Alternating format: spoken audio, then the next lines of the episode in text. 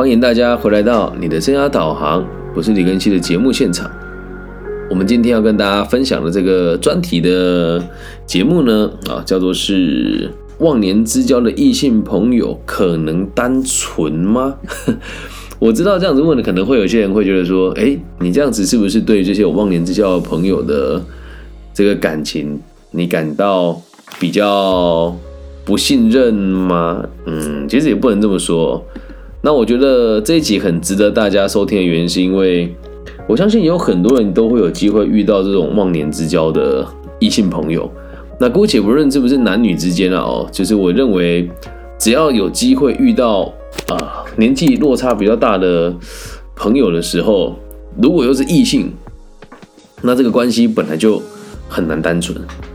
所以，如果在开始之前，你有一个类似这样子的朋友啊，不如去想一想，你跟他的关系可能单纯吗？还有，我也要问一下，就是自己在听这一节的时候，去把这个忘年之交的头像，或是把他跟你讲过的话，现在在心里面先稍微预习一下，哦，稍微想一下他跟你说过哪些话，再来听这一集哦，你可能会比较有感觉。那我们今天讲的是忘年之交的这个异性嘛，所以在开始之前呢，我们要先跟大家分享一下，先从男女之间是否有纯友谊说起哦，然后再来说一说忘年之交的定义。男女之间要有纯友谊，我觉得这件事情是相当困难的啊，因为毕竟我是应该应该讲一般的这个现象的朋友，你看到了异性，你会喜欢他，会欣赏他。都带有一定程度的这种爱的成分在，啊，那这个其实要怎么说呢？就是如果你对这个人完全没有呵护他，或是想帮助他，或者是跟他有这种亲密的行为发生的话，那你跟他的关系才有可能是百分之百纯洁的。但是性这种东西跟人与人之间的这种爱的需求本来就很真实，也都存在。所以，我们先不谈，哎，先不谈这个忘年之交，先谈男女之间是否有纯友谊哦。我个人认为不可能有纯友谊，但是我们一定都会尽可能的让自己维持在一个理性，然后在大众可以接受的范畴之下来与异性朋友交往。那有人会说，老师，你说这个话太武断了，还是怎么样？我只能说，这是我个人的想法跟个人的行为。那如果你问我问题，我都会以我自己的角度去出发来分析给你听哦。那你说忘年之交这件事情，如果又有这个异性的状况存在的话，其实往往啊，我们我们再拉回来讲忘年之交，会发现哦，我们只是感觉看到过去或者是未来的自己，然后才被互相吸引哦。只要我们的年纪落差很大，一定是这个样子嘛？那有人会说，老师就单纯我馋他的身子，觉得这个小弟弟或这个小妹妹的身材很好，或者颜值很高，这又是另外一回事。所以，如果我们先建立在健康的忘年之交的这个状况之下，往往是看到这个人跟你过去很像，或者看到这个人很有可能是你以后想要成为的样貌嘛？你不可能去欣赏那一个你以后不想要成为的样子的人，又或者是那一种你觉得很讨厌的。的这种长辈，像我自己就不可能跟某一些以金钱利益导向为第一指导原则的长辈们当朋友，对我就没有这个兴趣嘛。因为你你会相处的年长者，一定都是你看到他身上有你向往的，或是你想要成为的样貌。可是哦，如果再回到男女之间这个议题哦，这个地方落差很大。为什么在讲忘年之交的男女之间会更难单纯呢？我们已经讲到了，原本这种互相欣赏就已经是很不理性的事情了啊。那如果到男女之间哦，你要知道，你不可能，几乎不大可能了哈。年轻的人看到一个异性在二十年后的样貌跟你很接近，因为我们的社会本来就有很大的。落差，这也不是说两性不平等啊，两性之间本来就不一样，状况也都截然不同，所以我们现在整体的社会氛围也会让这个男性跟女性之间的这个成就有很大的落差。那其实说真的哦，你既然会问我这个问题啊，既然呢你的答案是你们只能成为忘年之交，那就代表着什么呢？代表着你们一定有一个。一定具备的一个条件，叫做是一定不能在一起的条件啊！听清楚这个逻辑吗？就是因为你们不会在一起，所以你才会跟我讲说你们是纯友谊。但你会问我这句话的时候，就代表你跟他之间一定不是纯友谊的成分在。而往往忘年之交这个状况，如果你会扯到说我们只能是忘年之交而不能交往的话，那通常都是已经某一方是已婚的，又或者是大家过度的在意世俗的眼光。那再再拉回来这个问题哦，因为这位其实不是只有一个粉丝问我啦，那这个粉丝这两位粉丝跟我讲，都他们的忘年之交的对象都差在十岁以上。那我个人认为，以后差距超过十岁才算忘年吧。你在大学的时候会觉得那个学长大你一届、大你两届，学弟妹小你一届、小你两届，会觉得差很多。但你出了社会之后，你会发现好像差个五岁，差个三岁，落差也不大。那再加上现在的这个台湾的环境啊，男性通常是比女性还要幼稚很多的。啊，所以这个差距在十岁以上呢，我想才能算是忘年哦。那这个忘年之交也一定要建立在二十岁以上讨论才会有意义，因为在二十岁以前，你说你十七八九岁会去喜欢上一个三四十岁的人，你说你他人家愿意跟你交朋友啊，这个也你也知道很难发生啊。毕竟两个人的生活习惯就完全不一样了，你们怎么可能会想要成为朋友呢？啊，所以为什么要讲说二十岁以上的这个忘年之交讨论才有意义哦？我们有个比较笼统的说法，如果今天是一一对男女啊，哦，就是一男一女的朋友，有一个经济独立的，另外一个没有啊，那代表着他们两个不可能有纯友谊啊？为什么？因为如果一个人的状况比另外一个人的经济状况好很多，一定是英雄般的崇拜，又或者是希望自己可以攀上枝头，变成凤凰，或是讨捞到一些好处啊。然后同时哦，我们要去思考一件事情哦，交到什么地步？忘年之交是交到什么地步呢？一对一吃饭吗？或者是你的另外一半知不知道你这个忘年之交的存在？又或是你们有没有过从甚密的行为呢？啊，所以你要看了忘年之交这个最务实的点，就在于你们的社会资源的落差真的很大。那如果再从这点出发，不论男女哦，人家为什么这么有钱的人要跟你混在一起？你有什么可以被利用的地方吗？那我们如果再理性一点讲，有时候哦，也就只是说穿了啦，资源的交换与不对等的互相利用而已啊。我我身边忘年之交很多，但我都不会觉得说他们跟我是男女之间的关系啊。但我等下会解释为什么会这么讲哦。什么叫做资源的交换以及不对等的互相利用哦？这一点哦，因为我的社交圈，你真的硬要讲的话，一般人的社交圈不会像我这个样子。我的同事、我的同学们，还有我的同行们，大部分的年纪都大我十岁以上，所以我在和年纪不同的人往来的时候，我并不会特别觉得我们是忘年之交。所以还有一点是，我的经济能力。看这一群哥哥姐姐们经济能力落差其实也不大，所以我更不会去理解到什么叫忘年，因为我的现在的生活拥有的是水平跟生活历练，看他们落差其实不大，所以我年轻的时候也会遇到这种比较不对等的男女关系，或者是学长学弟的关系哦。那我们讲一下什么叫做 资源的交换跟不对等的互相利用哦，年长的、老的哈。有时间没啊？有钱没时间，然后没有青春，然后年轻的呢？有时间没钱，然后拥有青春，这时候就会产生一种很奇怪的互相利用的状况。那你说老师，你这样子讲，我觉得我很难接受。我必须得讲，这时候就得牵扯到什么叫做道德哦。以我自己的角度出发，我。绝对不会去跟那种年纪跟我落差很大的人发生关系，或者是让他对我有这种暧昧的情愫存在。我怎么会这么做呢？他们对你就只是一种崇拜而已嘛。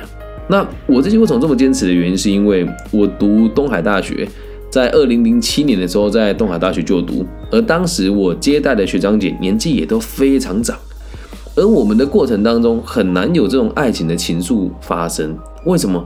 因为我们的经济状况落差很大，那就算有，我们在校友会馆也会认为说，哎，老师啊、学长啊，不能把中间这个、这个、这这这条线打断。可是就有很多人啊，就我从小到大看了很多，有特别是老师哦，尤其是男老师跟男教授。哎，我想问现场的朋友，你有耳闻过 你们学校的老师有跟学生暧昧过，或者是身体有亲密接触过的，或者是有这个交往的情形的？帮我打一个加一，嗯，帮我打一个加一，一定很多，一定很多啊！那你说这个事情嘛，是对还是不对？哈，我先讲几个故事给大家听一听，然后想一想。那这些都是我自己经历过的事情哦。你是一个三十五岁以上的已婚男性，你有一个忘年之交的女性朋友，在十八岁左右啊，这我就有发生过。那我跟她相处，我并不会觉得是忘年之交，我会觉得说啊，就是一个我很欣赏的妹妹。那我跟她之间什么都没有发生，但是她会这么看我吗？啊，这段故事分享给大家听哦。嗯，这大概在我刚。入行没多久的时候，他从广州来，一个交换的学生，女孩子。那他加了我微信之后，他就跟我，他就演讲完之后，老师，我能能不能加一下您的微信呢？我说行啊，就你也知道，咱到这个台湾来啊，就朋友不多，那就是有什么问题都可以跟您这个这个这个讨论一下嘛。我说行行行，当然行。所以在这个期间，他来我的咖啡厅问我一些问题，然后他说他的家人需要买药品。然后我帮他买完之后寄回大陆，我跟他之间没有任何的这种情愫可言，对我来讲是没有了。我看到他觉得哇，这小妞很厉害，就一个人来台湾读书，才十八岁，然后就懂得在台湾做代购，问我要好的货去哪里找，然后要怎么突破金流的问题，然后跟我讨论这个未来的发展，然后他希望我怎么怎么跟他一起合作，我觉得他很棒。所以在互动的过程当中，我只是很欣赏他而已。但是，但是，在他回大陆以前哦的一个晚上，他忽然约我吃晚餐，因为平常我也不大会跟他吃晚餐。他说：“就是老师，咱就要回去了，就是你闪个闪个光，咱们吃个饭吧。”然后就一起吃饭。吃饭的时候，他他就眼睛直勾勾的看着我，他就跟我讲说：“就老师，你有没有想过我跟你有没有可能？”我说：“哈，我那时候是有。”婚约在身，加上已经结婚了嘛，女儿也也大了嘛。那那天吃饭其实也不是一对一啦，就是吃完了之后，剩下他还没离开。说老师，你觉得我们两个之间有没有可能？我说不可能啊，我我我结婚了。他说你你对我都没有动心过吗？我说，嗯，你这问题问的很好，因为从我的角度出发啊，我说我不欣赏你是骗人的。他说那你你你你你说我们可不可能嘛？我说我觉得不可能。他说那你喜欢我吗？我问的很直接，我说，嗯，喜欢，怎么说喜欢呢？就知道自己不可以嘛。他说，那有没有吸引你的感觉？然后我就很直接讲，我说，你那么年轻又长那么漂亮，如果单就这种异性之间的互相吸引，肯定有，你吸引的不会只有我而已啊。他说，那你信不信？我就这个为了你，我我就在大陆申请个签证来台湾工作。那时候我才突然意识到一件事情啊，呃。我不应该没有注意到这件事，而当我很义正言辞的拒绝他之后，这个女孩子也蛮善解人意的。她说：“行吧，那就当我没问过你这个问题。”之后我们就都没有联系，她还拉黑我了。然后我就在自己检讨这件事过程当中，我有没有虚荣感？其实是有的哦。这我觉得他老实讲没关系啊。我去南头演讲，他坐车到南头，说就是。欣赏老师的演讲，然后想想多听您几次，因为回大陆就没机会听你演讲了啊，就搭车来现场，然后真的是因为大家闺秀嘛，穿的东西也都用的很好，然后做人也得体啊，然后他也会很直接问我说：“老师，那能不能打你的车一起一起回去台中？”我说：“那可能没有办法，不大方便。”那他也都很很体贴的，就自己去坐公车，也从来没有对我任何一句怨言。但是我心里面会有一种是我在台湾的一个。中年男子能够被呃广州的一个还不错大学的九八五二幺幺的大学的大学生交换生对我这么的欣赏，我心里面其实是开心的啊，心里面其实是开心的。然后接下来啊，讲另外故事给大家听哦。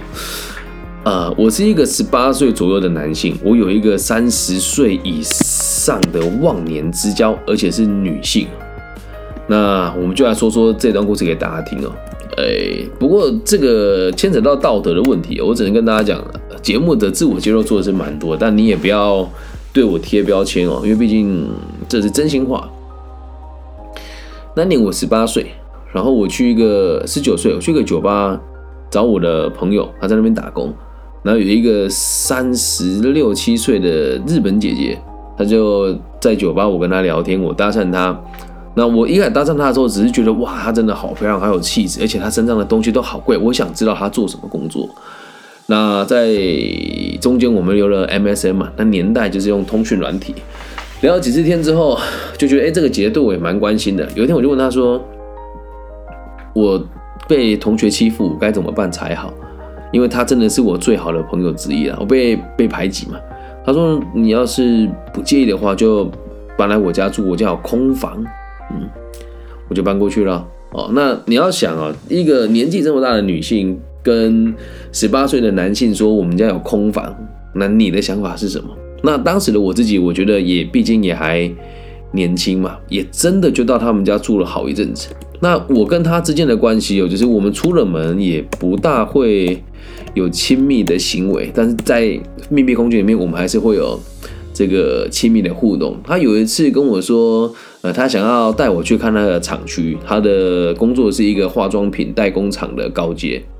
然后我去找他的时候，我真的觉得哇，我好崇拜他哦，因为公司配了一台宾士跟一台这个沃尔沃给他，一个女性。然后他在厂区里面，大家看到他都会叫他，我忘记他的职称是什么了，是日文，我听不懂。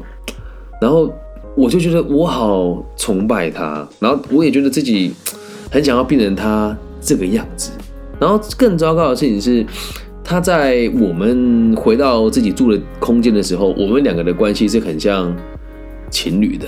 而我现在想起来有点不舒服的原因，是因为这种感觉就像，如果我现在有能力在外面租或者是买一个房子，然后养一个大学生，跟包养的感觉很像。可是当时的我是觉得哇开心的，为什么呢？因为。姐姐的经验真的比较好，任何事情都一样。在第二点哦，她真的会跟我讲一些我觉得我好崇拜她的话，比如说她说，呃，台币十万块其实不多，又或者是她说她认为在台湾的这个发展会跟会步上日本的后尘。又或许她跟我讲说，诶，你读商学院以后就应该要去海外的企业看看全世界连锁的企业是怎么经营的。它也影响了我很多事情。但你要知道一件事哦，在我们相处的过程当中，我们彼此都是有默契的。我们都知道不可能长期的相处。那这样回想起来，说穿了哦，就是就是不够爱啊，就是不够爱。你会说，哎，你 那你爱这个姐姐吗？我那时候不理解爱啊，所以如果从年轻的角度出发，我看的长者。我对他是忘年之交，往往我都是被把控的那一个，因为我很稚嫩啊。至于他对我做了什么事情呢？节目里面不大方便说。如果大家有兴趣说你他对你做了什么事，会让你觉得这个忘年之交很可怕，呃，就是我们有做一些对价关系的这个交易啊，然后交易完之后发现哇，我真的从头到尾都是一个，我感觉得到是他不是不爱我，是因为他的方法是都把我算计的死死的啊。那我那我喜欢他也是觉得很炫耀，有时候。开他的车出去也很拉风。那再说一说现在的我自己的这个状况哦。如果你问我这个问题的时候，我在想，假设有一个十八岁的女孩，然后她真的跟我处得来，我也很欣赏她，然后甚至很很认真的假设，什么样子的十八岁或者跟我年轻很多的女孩，我会愿意跟她交往。第一个是他工作是未来有方向有愿景的，然后第二个是他心地是善良的，然后第三个是他愿意。负担我的一切。第四个是他可以接受我做这种傻事情，而这种人基本上根本就不存在，因为他一定是一个二代，然后能力很好，然后并且对自己要求很高的人。那往往在这个状况之下的人，他也不会想要去介入别人的感情啊，或者是他也不会想要透过跟年长者交往来取得一些资源啊。所以忘不忘年根本就不重要，你真心爱他才是最重要的嘛。那如果再回到男女之间的纯友谊哦，本来就已经很难发生了，更何况是在忘年的状况之下，你们还会互相吸引。所以，如果你真的喜欢对方的话，就不要怕忘不忘年了，理解吗？如果你真的喜欢对方的话，大胆说出来啊。然后如果真的彼此之间有落差，讲清楚啊，讲清楚啊。那我也不是什么道德魔人啊，就是确实在现实的生活当中哦，也会有很多人会有这种互相吸引的状况。我们如果把年长这个议题拿掉的话，你只要知道一件事情就好，爱情这种东西是很美妙的。那真的爱情跟怕寂寞，还有这种只是需要彼此陪伴的需求是不一样的。游戏规则讲清楚，怎么样都好。套一句年轻人讲的话，不要轻易的晕船啊！我自己啊，现在这个年纪了，有没有很老的忘年之交呢？我必须得讲，也很难交啊。为什么？我自己也很难搞。EMBA 的学姐美女大把，那都是都很漂亮的女孩子，那她们也看不上我。反过来讲，我也看不上她们啊。我有我自己想要做的事，而他们也会有自己想要追求的目标。但是我今天有任何一个人跟我建立起关系的时候，只要不被别人知道，两个人都很了解游戏规则，不影响这个世界的运行，那就无所谓了嘛，对吧？那你一定会说，老师，你做这一集，你不怕连其他的粉丝？对你骚扰，还是说约你出去玩吗？我觉得跟这一集的最后的重点是一样的。你喜欢他是你的事情，他要不要接受你是他的事情。那如果你真的喜欢这个忘年之交的对象的话，大胆说出来。那如果他不喜欢你也没关系，他甚至如果跟你说你这样我有点困扰。离开他也是真正的喜欢。那至于你们是不是朋友的关系哦，我想你心里面一定有答案。忘年之交本来就很容易有物质上的对价跟这个敬仰跟崇拜的成分存在了。那男女之间本来就很难有纯友谊了。所以最后做一个结论：忘年之交的异性朋友可能单纯吗？我认为百分之九十九都是不单纯的。但是我那么一趴是单纯的，这时候我一定要讲一个人。他是我的曾经的上司，也很照顾我的一个，我都叫他妈妈了，彩彩姐，呃，东海大学的这个过去的就业辅导师的主任，然后也是我们在在东海帮人家募了很多款项，解决很多问题的一个很优秀的老师跟长官。那我跟他之间不可能会以朋友来自居哦，就连我们现在一起在一在这个 EMBA 的社团里面，在福人社里面，我还是都会叫他妈咪。所以我永远都不会把他当成朋友，因为他是我的长辈，他是我的贵人，他是我人生的典范。那他有没有把我当朋友？有，他也告诉我说：“庚希，我们其实落差不大，但在我心目中，只要是值得学习的，我就不会把他当朋友看。他是我的长辈。”哦，所以像。呃，杨坤峰老师啊，好，杨炯堂老师啊，许恩德老师啊，然后许淑敏老师啊，然后苏伟老师啊，哦，子云老师啊，对我而言，我们也可以是朋友啊。他们说啊，更新是我忘年之交，老师会这么说，但我会说没有没有，老师真的是我值得学习的人。那我觉得跟老师当朋友是我的荣幸，但我心里面一定都把他当长辈看，所以这个伦理也相当重要啊。这样能够理解吗？以上就是这一集全部的内容了，希望大家喜欢。送给每一个你有忘年之交的异性朋友的的人，你可以思考看看，你跟他的关系想要怎么进行下去。记住，如果是真爱，不要怕豁出去。那如果不喜欢彼此的话，也说出来，满足彼此的需求就好。感谢大家今天的收听。那本节目呢，依旧是在每一集会提醒大家，我们还是很希望大家可以赞助我们。五块十块不嫌多，五万十万也不嫌少，因为我的听众遍布全世界。那在今年的这个捐款中呢，其实是零，因为今年才刚开始嘛。那如果大家有兴趣赞助我们的节目的话，欢迎大家私讯我啊，Facebook、IG、Instagram、微信啊，甚至是网易云的朋友，只要你私讯我，五块十块不嫌多，五万十万不嫌少，我会把捐款的管道分享给大家。祝福天下的每一个人都可以过上自己想过的生活。我爱你们。如果对我的背景好奇，可以搜我的名字，我叫李庚希，木子李，长庚的庚，甲乙丙丁戊己庚辛的庚，然后王羲之的羲。